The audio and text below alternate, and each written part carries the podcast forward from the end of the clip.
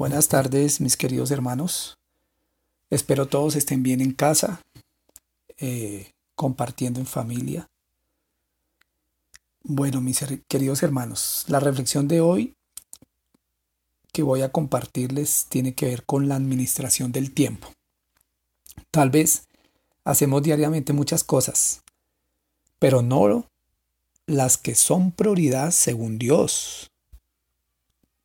O sea que no estamos haciendo tal vez las cosas más importantes según Dios.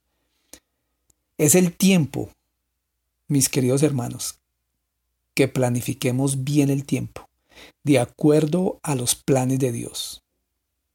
Y con respecto a esto, pues hay muchas citas bíblicas que nos hablan de ser buenos administradores del tiempo, como hijos de Dios. Quiero, mis hermanos, que me acompañen a Proverbios capítulo 24. Voy a leer el 3 y el 4 en la nueva, en la nueva versión internacional. Y dice la palabra. Con sabiduría se construye la casa. Con inteligencia se echan los cimientos.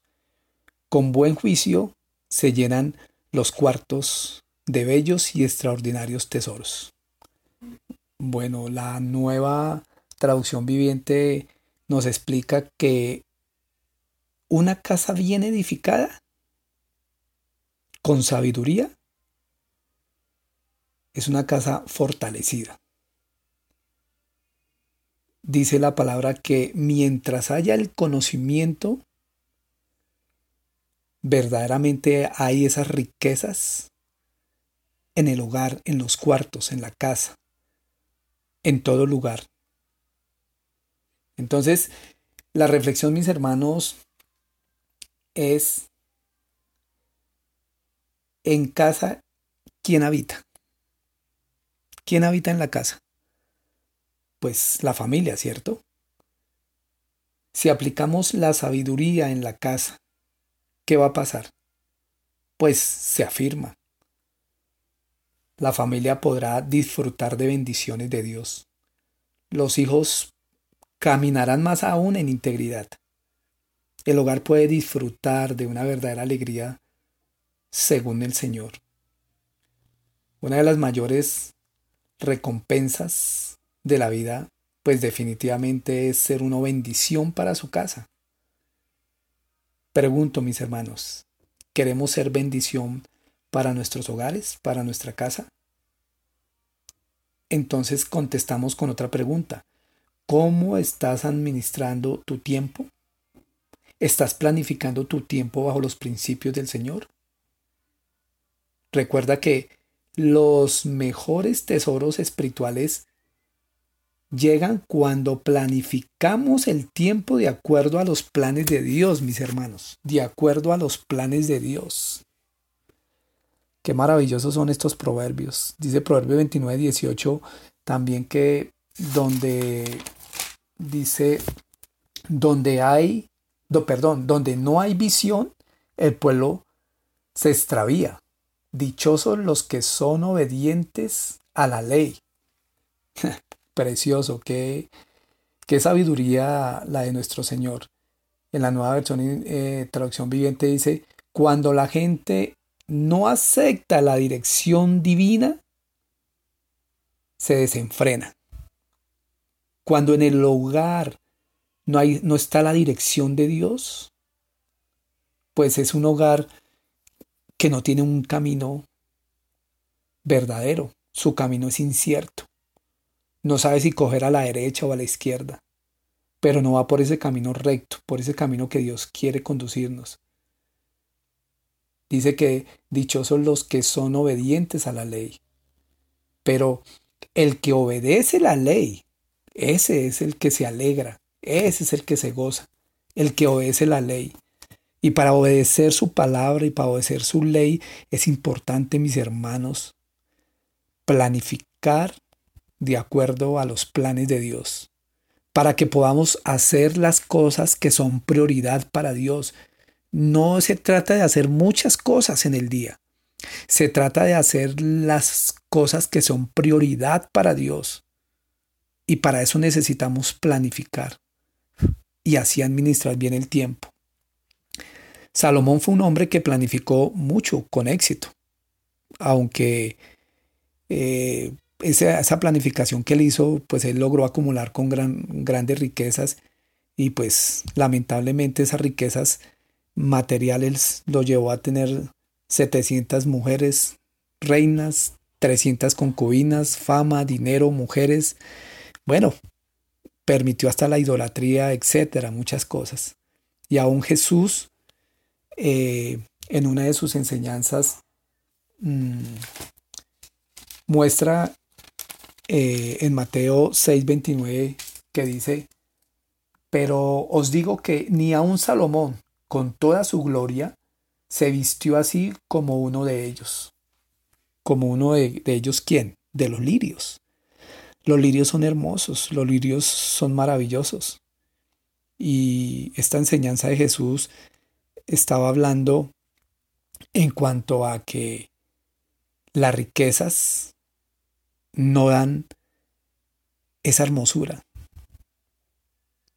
Las riquezas materiales lo único que traen son afanes y más afanes en la vida nuestra.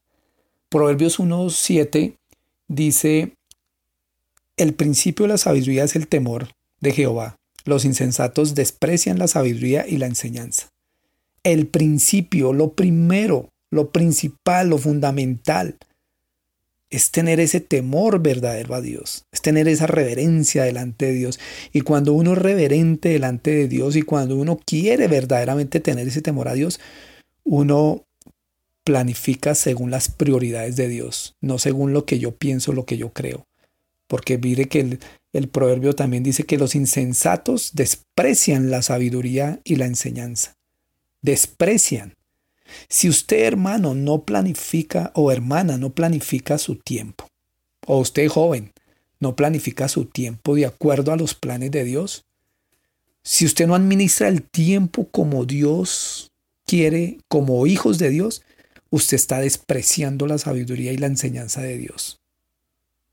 Entonces, mis hermanos, eh, yo los invito a que planifiquemos nuestras vidas de acuerdo a los planes de Dios, verdaderamente, para que administremos bien, hermano, para que podamos tener vidas verdaderamente sanas, donde verdaderamente nuestros hogares puedan estar fundamentados sobre la roca, hermano. La palabra de Dios dice en Mateo 7:24, cualquiera pues que me oye estas palabras y las hace, le compararé a un hombre prudente que edificó su casa sobre la roca. Descendió lluvia y vinieron ríos y soplaron vientos y, y golpearon contra aquella casa. Y no cayó, porque estaba fundada sobre la roca. Pero cualquiera que me oye estas palabras y no las hace, le compararé a un hombre insensato que edificó su casa sobre la área, sobre la arena, y descendió lluvia y vinieron ríos y soplaron vientos y dieron con ímpetu contra aquella casa y cayó y fue grande su ruina, fue grande su ruina, mis hermanos. Es tiempo de planificar el, valga la redundancia del tiempo, según las prioridades de Dios. Dios quiere el bien para nosotros. Él quiere alejarnos del mal. Dios quiere que vivamos en armonía y por eso nos ha dejado este precioso y maravilloso libro que es la Biblia para que según el orden de Él lo cumplamos y lo establezcamos. Entendamos, hermanos, que el Señor nos habla con autoridad, porque Él conoce todos los tiempos, hermanos. Este no es el peor tiempo el que estamos viviendo según el mundo. Vendrán tiempos muy difíciles, muy complicados, y muchas veces no se necesita que haya una pandemia, un virus. A veces no tenemos para comer, a veces hay enfermedad, a veces hay muchas circunstancias difíciles en la vida y Dios no quiere eso. Pero depende de usted, mi hermano, mi hermana, joven. Este mundo está muy desordenado. pero un día Dios pondrá en orden todas las cosas. Entonces quiero concluir, hermano, diciéndoles que edifiquemos nuestra casa, hermano.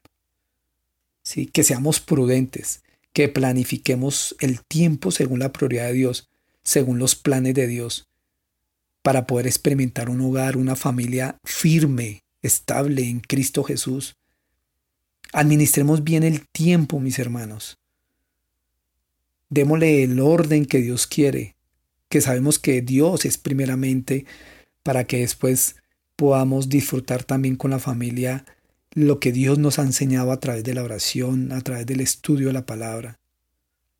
Y mis hermanos, siempre todas las familias tienen tiempos difíciles. ¿Sí? Pero la diferencia está en que si su hogar, si su familia, usted la ha fundamentado sobre la roca que es Cristo, no se va a destruir. Podrán venir aflicciones y momentos difíciles, pero no se va a caer. Si no lo haces, habrá una gran ruina en su casa, como lo dice eh, Mateo 7, 27. Habrá gran ruina. Y termino diciéndoles, hermanos, en Proverbios 14, 8, dice la palabra, la sabiduría del prudente es discernir sus caminos, pero el necio lo engaña su propia necedad. Mis hermanos, sean prudentes. Entendamos cuál es el camino. Y el camino siempre será Cristo y el camino, siendo Cristo, pues entonces hay prioridades. Pero si te quieres comportar como un necio, pues entonces esa necedad lo engañará mi hermano, mi hermana. Los necios se engañan a sí mismos. Entonces no te engañes. Y termino dejándoles esta reflexión. Las consecuencias siguen las acciones. Cosechas lo que siembras. Bueno, mis hermanos, Dios me los bendiga y Dios me los guarde.